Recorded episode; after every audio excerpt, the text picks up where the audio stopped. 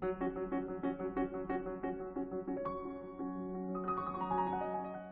家好，欢迎收听背对广播，我是小马，我是少字。嗯，然后这期节目呢，我们跟大家来聊一个生活类的话题。OK，对，就是开启了一个新的服饰的，为什么要开新的东西啊？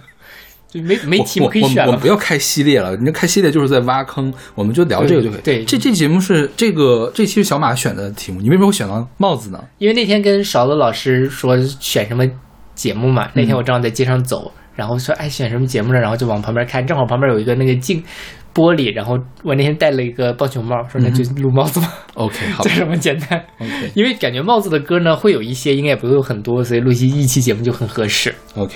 所以我们这期节目就来跟大家聊一聊跟帽子有关的歌。然后提醒大家一下，这期我选歌的时候是完全放飞自我了。然后我选八首歌嘛，嗯我跟小马老师说，有四首歌非常非常的奇怪，还好小马老师把四首歌奇怪的三首给去掉了。对，就是连我这么 吃奇怪的歌，我我真的是，我真的很好，我真的都没有预料到小马老师竟然把我那奇怪的歌给搞掉了。因为我觉得都是 都是比较奇怪，就还是要照顾大家的那个什么。当然，我觉得其他的，我跟小老师刚才在排节目的时候就说，嗯，这首这张这这这八首歌里面哪首歌好听呢 OK 然后就选选不出来，最后是一个古典乐开场。一会儿我们再来说这个事情。然后在开始节目之前，先来宣传一下我们的各种收听方式。我们有个微信公众号叫做不一定 FM，大家可以在上面找到乐评推送、音乐随机场，还有每期节目的歌单。在每个推送的后面都会有邵老师的个人微信号，可以通过那个加他的好友，然后加入我们的听友群。我们还有个网站叫做必定点 me，也就是必定的全拼点 me，大家可以在上面找到使用泛用型博客客户端订阅我们节目的方法。OK，嗯，那我们现在听到的这个曲子是来自郎朗演奏的《草帽花舞》，是他二零零六年的专辑《Dragon 里面的。这个这张专辑里面收录的全都是中国人作曲的钢琴曲。OK，对，这个《草帽花舞》呢是呃选自一个舞剧，叫做《虞美人》，是美人鱼的那个虞美人哈，不是虞姬的那个虞美人。对，呃，这个是当年一九五九年的时候在北京首演的舞剧，是建国十周年的一个献礼。OK，它是根据中国的民间的故事改编的，讲的是一个呃，就是虞美人和猎人之间的这个爱情故事。嗯，就你可以理解为它是中国版的《天鹅湖》，嗯。啊，所以它里面有各种各样的舞，比如说有什么水草舞、珊瑚舞、琥珀舞，嗯。还有这个草帽花舞，啊因为就是。婚礼上嘛，就要跳舞嘛，嗯。就是会接着弄这样的舞，就像那个《天鹅湖》里面也是有什么俄国舞曲、中国舞曲，有各种各样的舞曲，我觉得跟它是类似的。OK，然后这个作曲是吴祖强和杜明新，然后当时呢，就是文革之前，呃呃，当时是受到苏联的那边的影响，就是说我们做了这个交响乐，也把它变成钢琴曲，嗯钢琴曲可以为这个钢琴爱好者来提供一些素材，因为他们本来作曲的时候就是先写的钢琴曲，再把它做的这个摇滚呃不摇滚乐配乐交响乐配乐嘛，所以这钢琴曲就顺顺的就弄下来了。然后就文革了，文革之后呢，呃，又恢恢复创作嘛，这些人就可以恢复创作。恢复创作之后，一开始是做了六首，后来给他扩展到了十五首，在一九八二年的时候发表了。那其中水草舞啊、珊瑚舞是这个钢琴现在钢琴教学里面非常重要的曲子。OK，水草舞大概是呃六级考级的曲子。对，珊瑚舞应该没有选到考级里面，但是也会也会有很多人弹啊。这个我们现在听到这个叫草帽花舞，它描述的是一个什么情？你看，它是一个很欢快的一个情景，就是这个虞美人和猎人要举办婚礼了，但是这个后边呢有个妖怪要准备要捣乱。那个妖怪呢，就打打翻了这个虞美人的手里的这个酒杯，然后呢，大家觉得这是一个不祥的预兆。那这个司仪呢，就觉得这婚礼上不能有不祥嘛，那赶快就安排点活儿吧，就让一群年年轻人们来跳这个草帽花舞，就是我们现在听到的这段舞曲。OK，所以他是戴着草帽吗？对，戴着草帽跳舞，啊，对，嗯。，OK，就是很民族风的一套这个钢琴曲，是就是故意加到了中国的元素进去。对就像当年柴可夫斯基写那个《天鹅湖》的时候，会有故意加俄罗斯的这个小调进去。嗯当时中国人，因为我们要建立自己的文化自信啊什么的什么的，就所以会有写很多这样的东西。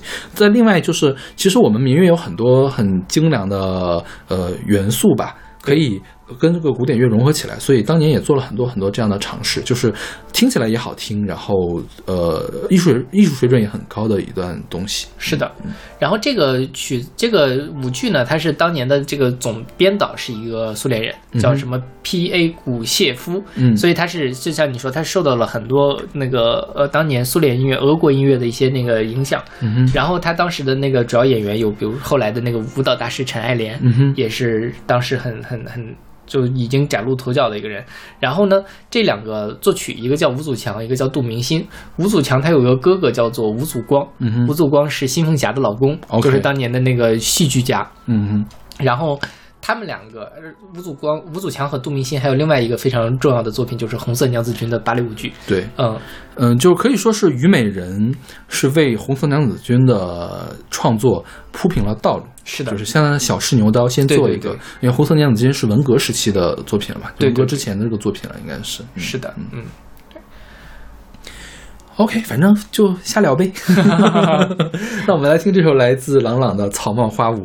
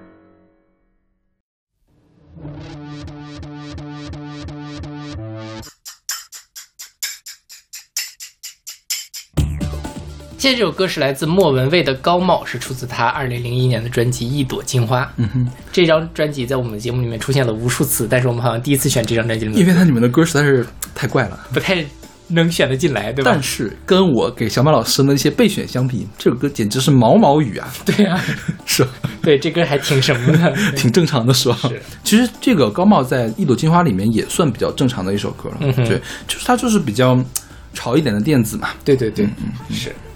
然后这张专辑是伍佰做的嘛，然后这首歌的作词是伍佰和殷葵，作曲、编曲、制作都是伍佰。所以殷葵是谁？这我也不知道，好像是是整个的大部分的那个作词都是林夕做的，嗯对，只有就是殷葵可能就只做了一两首歌的样子，嗯对。然后这张专辑我前阵子刚刚完整的听了一遍，为什么？我之前都没有特别完整的从头到尾的听，然后就是我我是从那种。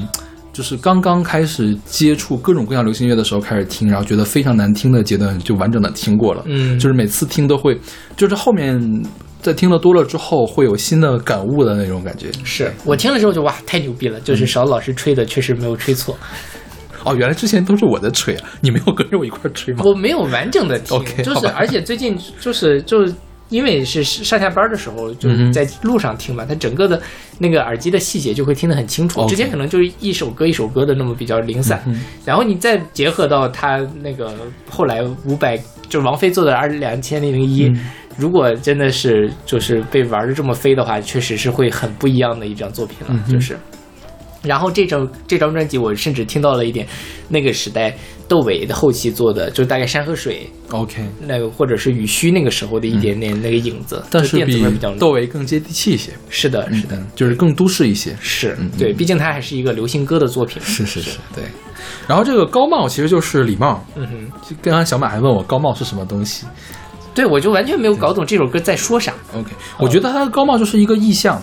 你想，我们看，比如说看《猫和老鼠》的时候，什么时候那个猫会戴高帽，嗯，出入这种非常名贵的场所的时候，我觉得它也在说什么物质主义啊一类的东西对吧。，因为它里面就是那个绚烂多姿，然后它里面有这种什么红色、黄色这个颜色一直在变换，但到最后你还是会说，就是背后清光异常，这种、嗯好像是在讲这种很光鲜亮丽的都市生活背后的那一点点的，对对对你看他说高攀就高高贵高帽嘛，嗯就是因为这个礼帽是有身份有地位的人才戴的，一定要穿个礼服，戴个那个高帽，然后再拄个拐杖，就是那种英国绅士的典型的这种形象。OK，对对对，然后这首歌这张专辑里面有另外一首歌叫做《散光》，然后准备为了它再做一期关于视力 节目，眼镜儿其实可能会有很多歌吧，对。也不一定。近视、远视、老花这种眼镜很多好吧对，我们可以策划一下。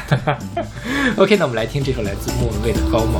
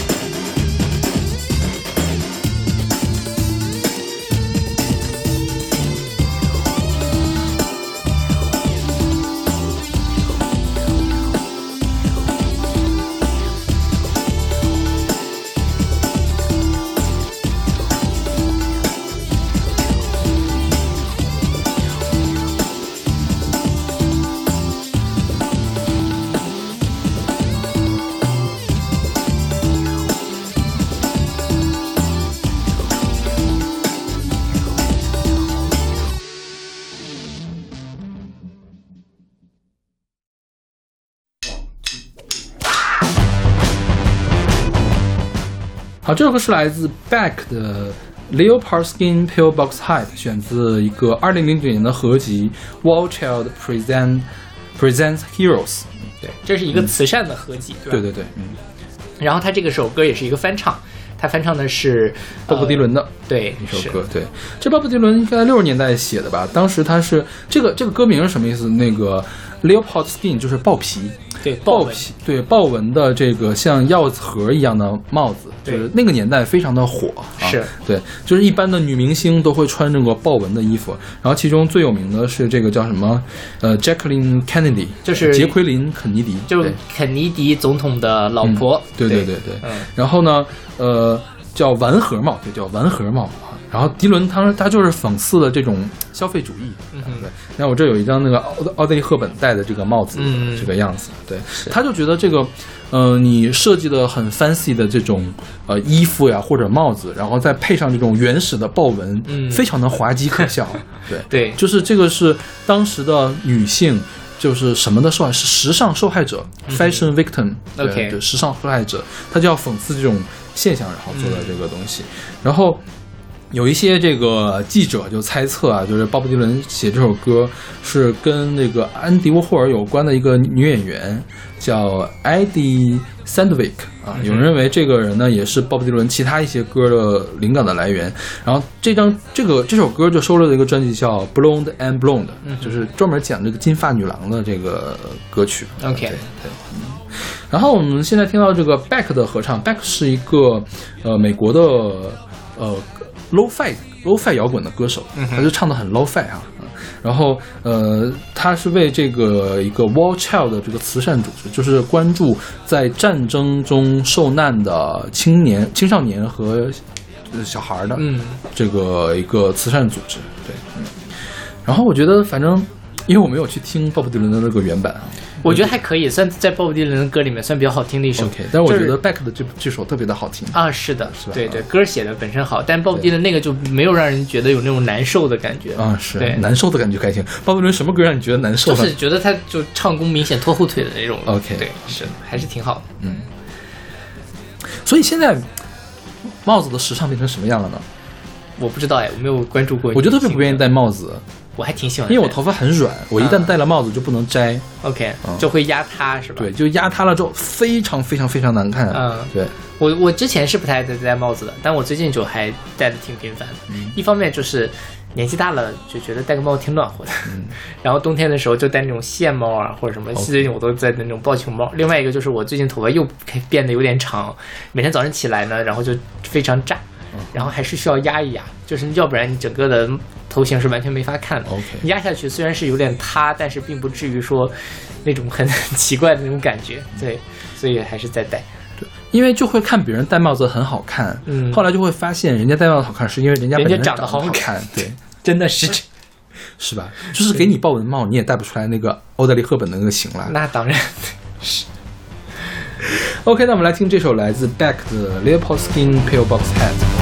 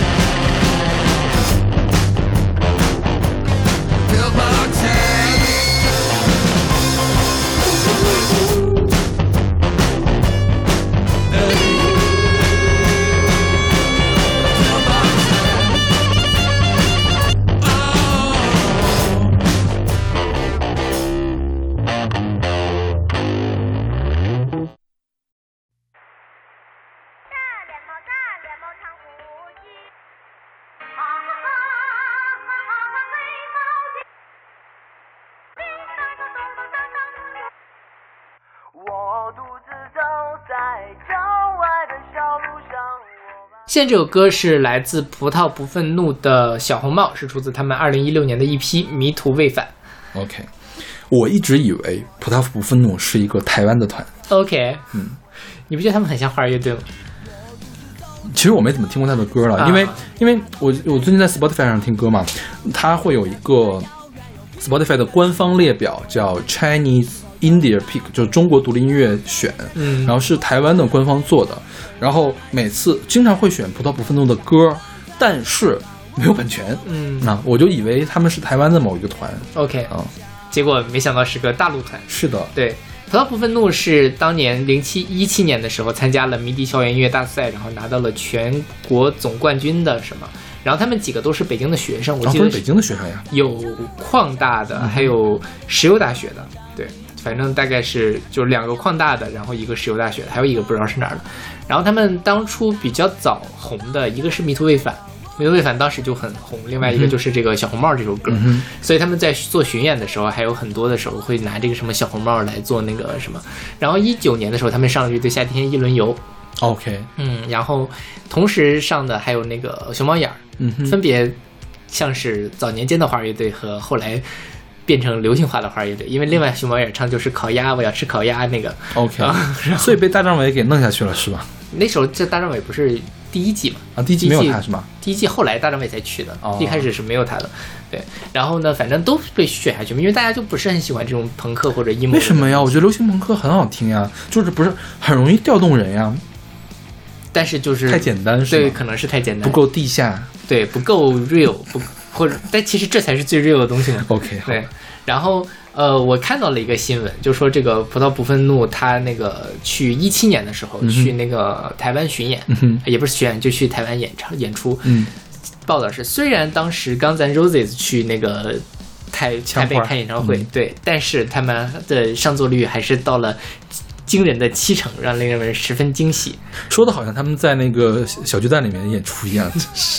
但就是我这个，我觉得一定程度上也印证了你刚才说的那件事儿，可能他们在台湾还挺红的 OK 或者至少是知道有这么个人。OK 但说实话，在他们上月下之前，我真的不知道葡萄不愤怒是谁 OK，啊、真的是一点都没有那个水花的那种感觉。OK，啊、然后他这首歌其实就是一首那个小红帽的音乐的对翻唱，嗯然后改的。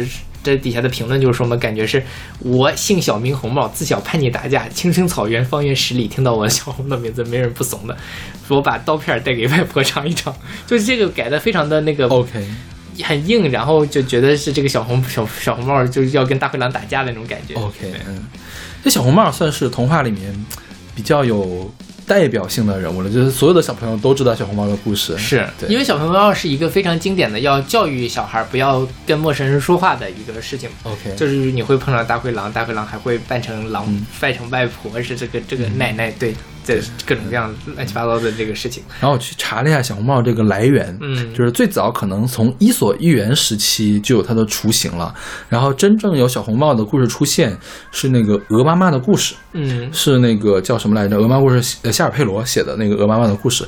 但是夏尔佩罗的小红帽的版本是个悲剧版本，是狼把外婆和小红帽都吃了。嗯，因为小红帽把外婆家的地址告诉了狼，狼先去吃了外婆，然后呢，那个小红帽也被吃了，所以这个教育意义更加强。OK 说谎就会被吃，不会有人来救你的，谁来救你啊？然后是在格林童话的时候给改了，是说那个猎人来把那个狼肚子给弄开了，然后给他给把两个人都救出来，救出来了。对对对。然后呃，因为我小的时候有一本叫什么《世界童话宝库》。就是收录了各种各样的那个童话精选吧，然后有一本书叫做什么兔子、羊和什么来着？呃，还有什么小动物来着？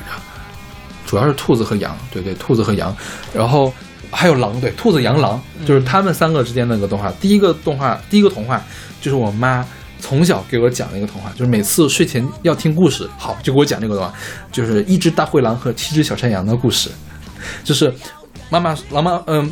羊妈妈要出门，然后呢，告诉小羊们说不要开门，谁来开门都不要开门。然后呢，那个，但是小朋友小小羊们最后还是那个一个一个开了门，没有一个一个的开门，就是一开始狼先来了，声音很粗，都不给开门。嗯然后呢，后来那个呃第二次又来了之后呢，呃，伸爪子看看那个爪子怎么是黑黑的，不是妈妈的那个羊蹄子，然后拿拿一打，然后不给他开门。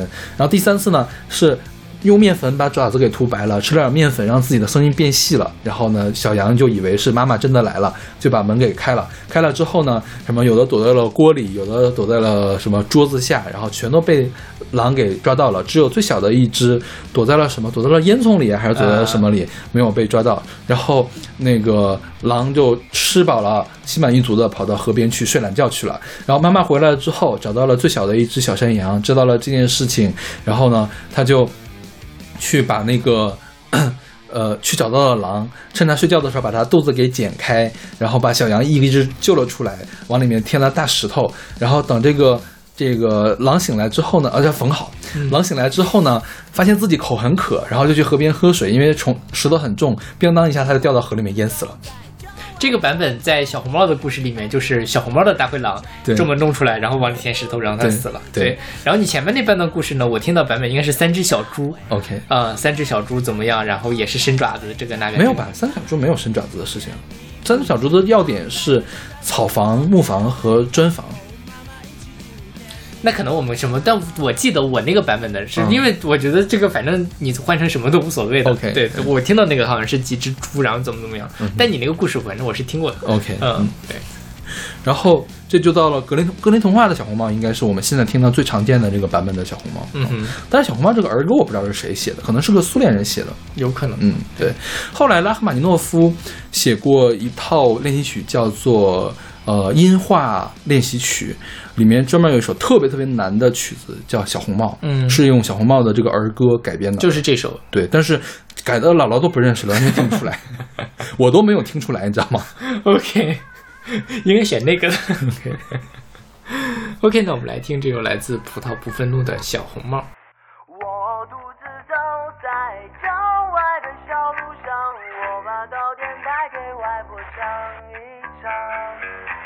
她家住在遥远又僻静的地方，我要担心附近是否有大灰狼。我独自走在郊外的小路上，我把糕点带给外婆尝一尝。她家住在遥远又僻静的地方，我要担心附近是否有大灰狼。当太阳下山岗，我将要回家，和妈妈一起进入甜蜜梦乡。当太阳下山岗，我将要回家，和妈妈一起进入甜蜜梦乡。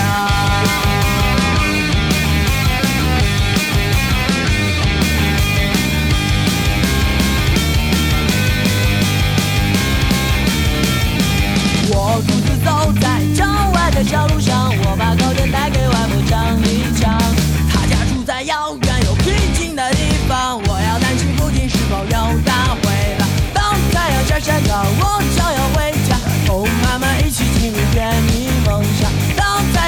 我就要回家，和妈妈一起进入甜蜜梦乡。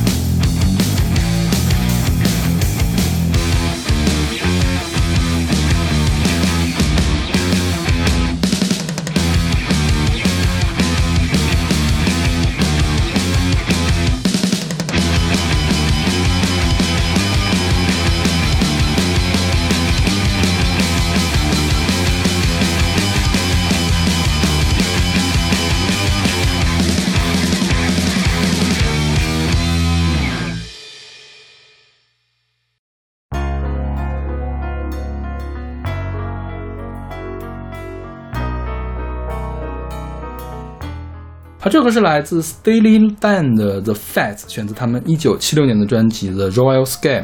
对，这个 The Fed 就是叫土耳其毡帽。嗯如果大家看到一些这种那个马来西亚的那个苏丹他们对对戴的这种帽子，是稍微有点高，然后但也没有那么高，不是那种高帽，然后像是那种圆柱体的那种扣在头上。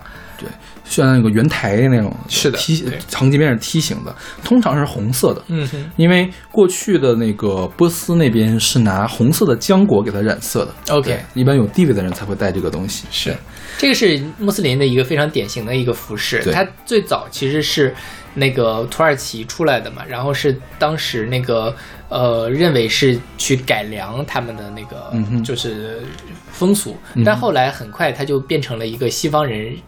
典型想象中的东方，尤其是东方穆斯林的这样的一个形象所以后来那个奥斯曼帝国改革的时候，他们不是要世俗化嘛？那甚至禁过帽子这个帽子一段时间就是你不许戴，因为我们要更贴近于西方的这样的一个传统。对对，但后来反正他现在还是在这个很多的这个中东的，尤其是服务员比较喜欢戴这样的帽子。OK，嗯，然后这个团呢是一个一九七年成立的美国摇滚团，他们是唱爵士摇滚和流行摇滚的。嗯。然后呢，他们核心人物主要是两个，当然还有其他的一些人啊，但是一直都存在的就是他们两个，一个叫 Walter Becker 是吉他手、贝斯手和和声，然后另外一个是主唱叫 Donald Fagan 是主唱和键盘啊，嗯然后可能鼓手是一直在换啊，他们是比较有特点的一个摇滚团，因为他们不愿意做混响，所以声音都比较干，嗯然后呢，会使用伴唱。这首歌不是很明显，他们其他的歌里面会有那种灵歌式的伴唱，会找女生、女黑人那种感觉来伴唱然后会用大量使用铜管乐，比如说圆号、萨克斯来做这个编曲，然后会使用一些奇怪的爵士和弦。我们这首歌就有很明显的这个和弦听的不是很对劲，是吧？是不是一般流行音乐的这个和弦。然后他们从来不写情歌。他们写的就是经常是做一些叙事、讲故事，嗯然后呢会揭露这个什么宿命啊，嗯或者是社会的这种阴暗面呀、另外，他们经常在歌里面或者歌词或者歌名里面用那个鸡尾鸡尾酒的名字，嗯哼，就是就是也比较有意有意思的一个团了。对。然后这个歌就更有意思，这首歌叫土耳其毡帽嘛，他嗯用毡帽来比喻安全套。对，这个是七十年代的美国俚语，OK，也不知道怎么来的怎么来的？这个你可查到了吗？能形状比较像。哪儿像了呀？我怎么当时能，当时的安全套长这个样子吗？不知道。OK，反正好奇怪，我觉得是不是对穆斯林的这种应该不，应该也不至于吧？那时候穆斯林问题好像不是一个很什么的问题，就不知道？就可能都不在主流文化里面，可能他们就觉得这东西挺挺有挺好玩，没见过，就拿它来那个做什么。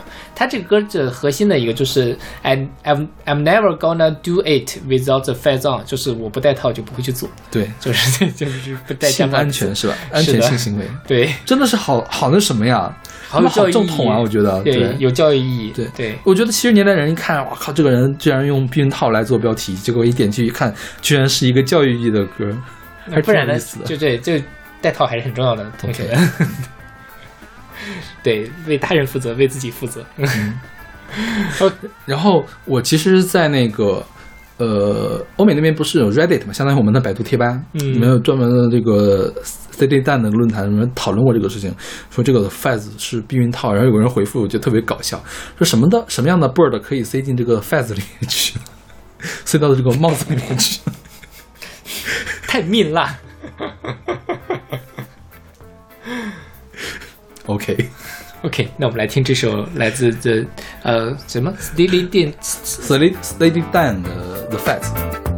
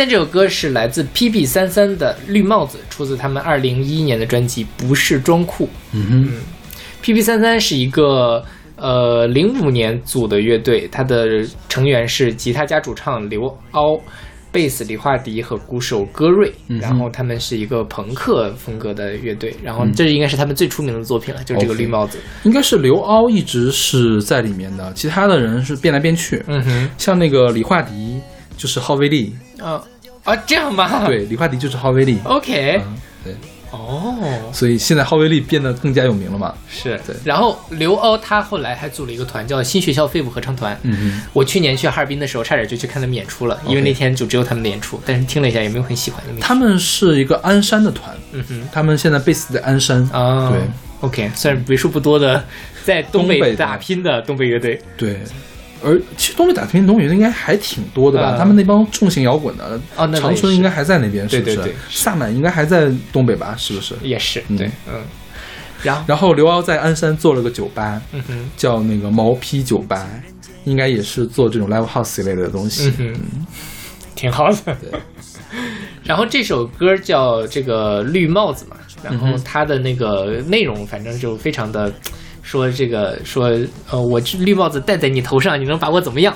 然后后面绿帽子戴在我头上，我能把你怎么样？，OK，他就是一个反转，前面就说 OK，就是大白天他陪你逛街，但晚上他会陪我过夜，然后怎么怎么样，就是，然后后来又说我相当于一开始第一段是我给别人戴绿帽子，第二段就是我被你戴绿帽子，嗯哼，然后就非常的无奈，就是你可能根本就不爱我什么什么的，就是因为你只爱你自己。OK 呃其实最终是在说这个被戴绿帽子的时候，谴责我的这个给我戴绿帽子的女朋友的这么一个事儿。OK，对，反正是很直来直去的，所以导致说什么呢？说当初这个歌在台湾还挺在台湾电台热播台。湾电台热播对这种帽子，但是没有在内地正式推出。本来想要在电台打歌，因为那个时代还是要在电台打歌的嘛。嗯但是因为跟主流价值观不符合，所以就没有办法拿这个打。嗯，在电台遭到禁播。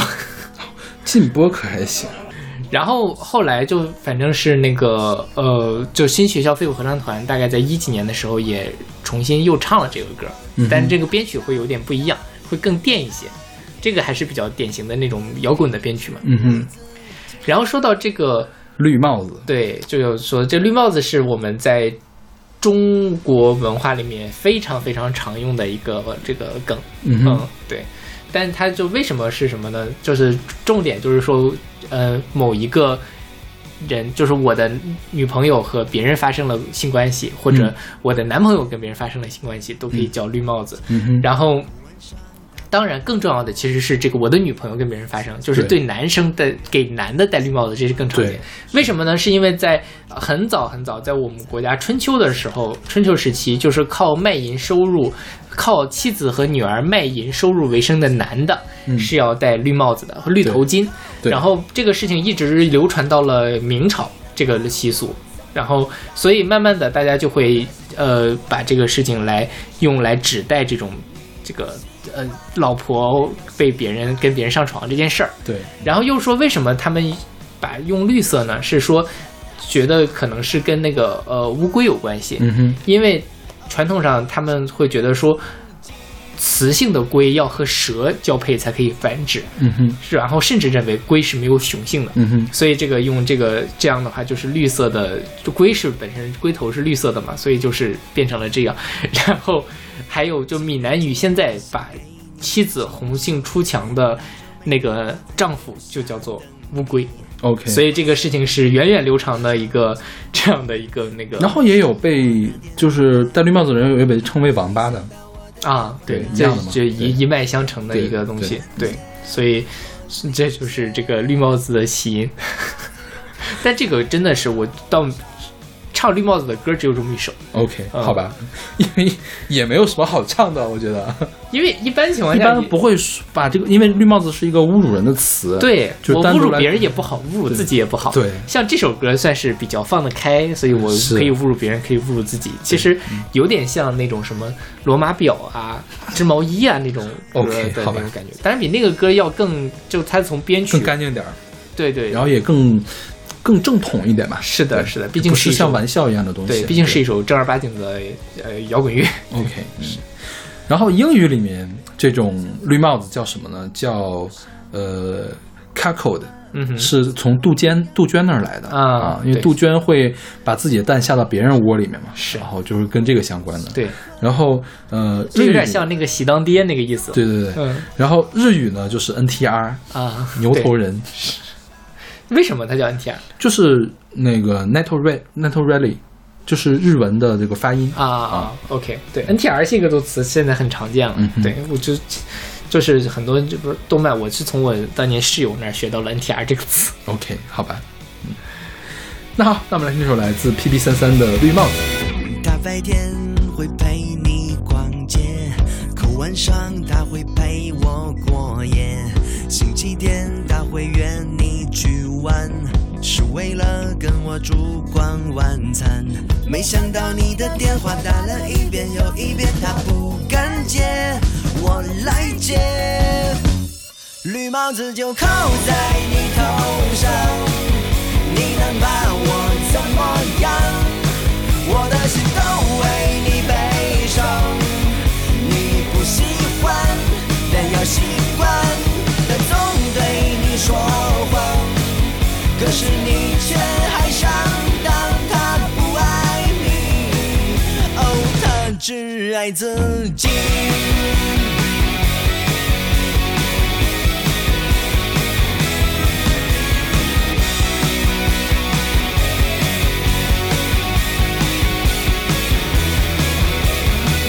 情人节想给你惊喜，拿着玫瑰花在楼下等你。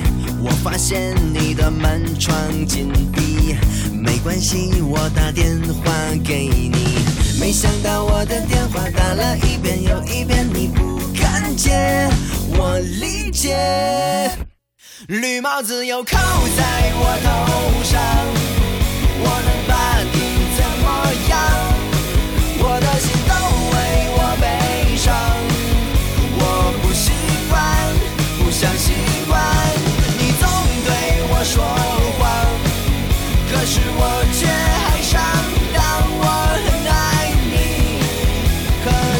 只爱自己。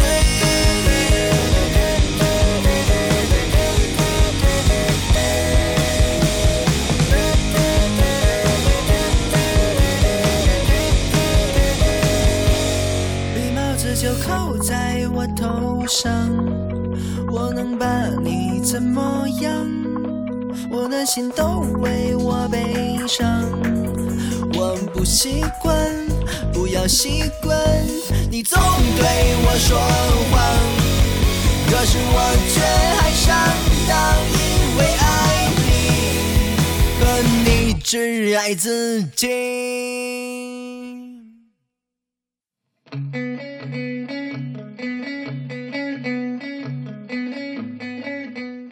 现在这首歌是来自 Chinese Football 的《帽子戏法》，是出自他们二零一五年的专辑《Chinese Football》。嗯哼，这帽子戏法呢，就是一个在除去帽子本意之外，现在衍生出来也挺常用的一个词。嗯哼，然后它尤其是在这个足球赛，对，尤其是足球里面会常见。所以，然后 Chinese Football 整张专辑基本上都是以足球为主题的，它是守门员、飞鱼转身，不是人人都能穿十号球衣，世界杯，然后红牌罚下个悲是悲剧的杯。对，红牌罚下，帽子戏法，再见米卢 OK 整个的都是以足球为主题的，然后表达的。其实之前袜子同学来上我们节目的时候，我们选过哎，是袜子还是那个谁啊？袜子，还地是地球上最后一个 emo 男孩嘛。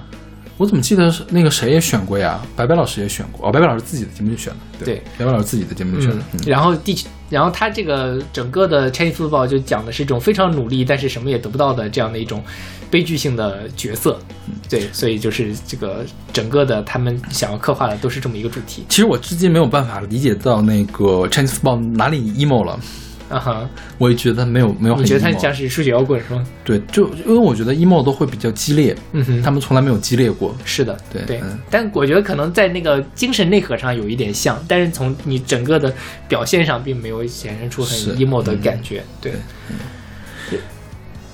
然后这个曲子，我觉得我跟很多地方的评论有共同的想法，就是说，如果它中间没有那个 one two three one two three 就好了。那就觉得是一首很悦耳的对对对，数学摇滚。OK 但是可能如果没有 One Two Three One Three，他们就不够 emo 了。对，他就没有办法表现出来他想表达的那个意思。是是对。不过说过说起来，这个 Chance Football 最近的专辑，我觉得都不太好。啊，我也是觉得，对，没有他第一张好。我觉得出道即巅峰啊，应该是的，对对对，嗯。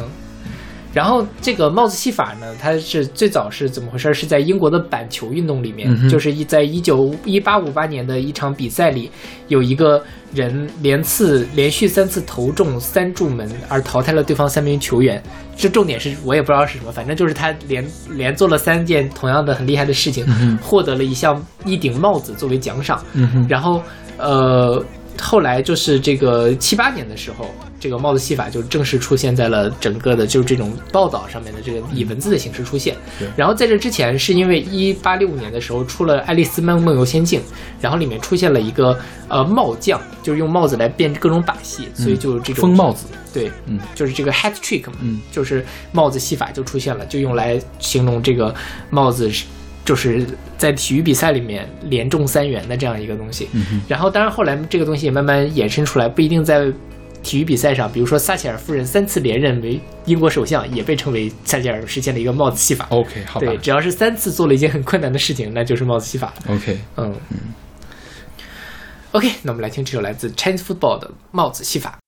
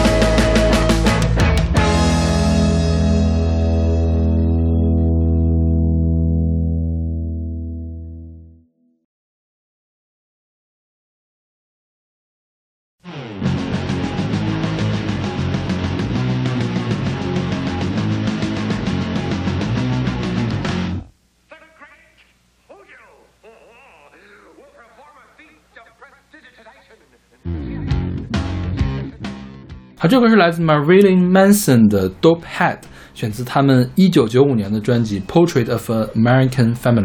对，这是就是勺子老师说的比较奇怪的那首歌，嗯，对吧对，工业摇滚乐队玛丽莲曼森 是。玛丽莲曼森其实是一个乐队，嗯哼它最开始叫什么？Marilyn Manson and the Spooky Spooky Kids Kids，对对对。然后玛丽曼森是主唱的艺名，嗯然后他的打扮非常的黑暗可怕，我觉得就有的时候就是可怕的地步。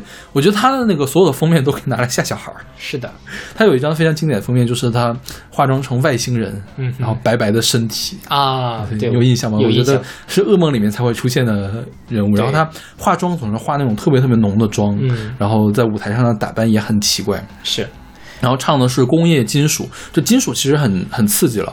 工业金属，工业摇滚指的是什么？工业摇滚指的是会经常出现那种工厂里面会出现的那种声音，嗯就是它那个鼓点儿很重，就好像那个工厂里的机器在运行一样。那工业金属，你想一下，是工业摇滚加上金属乐，就更加的刺激。对就是我们现在听到这个，你听到咚咚咚咚，你觉得就是像那个打桩机在打桩一样，是吧？是的，对对。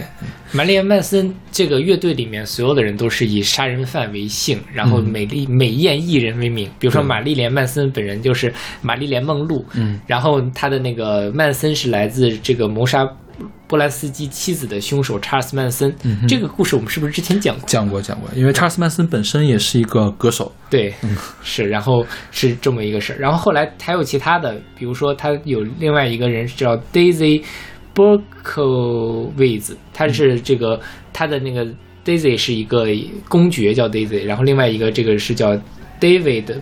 Berkowitz 应该也是一个杀人犯，就反正他们都是这种，对就是说要喜欢将美丽和恐怖进行矛盾和对比。嗯哼。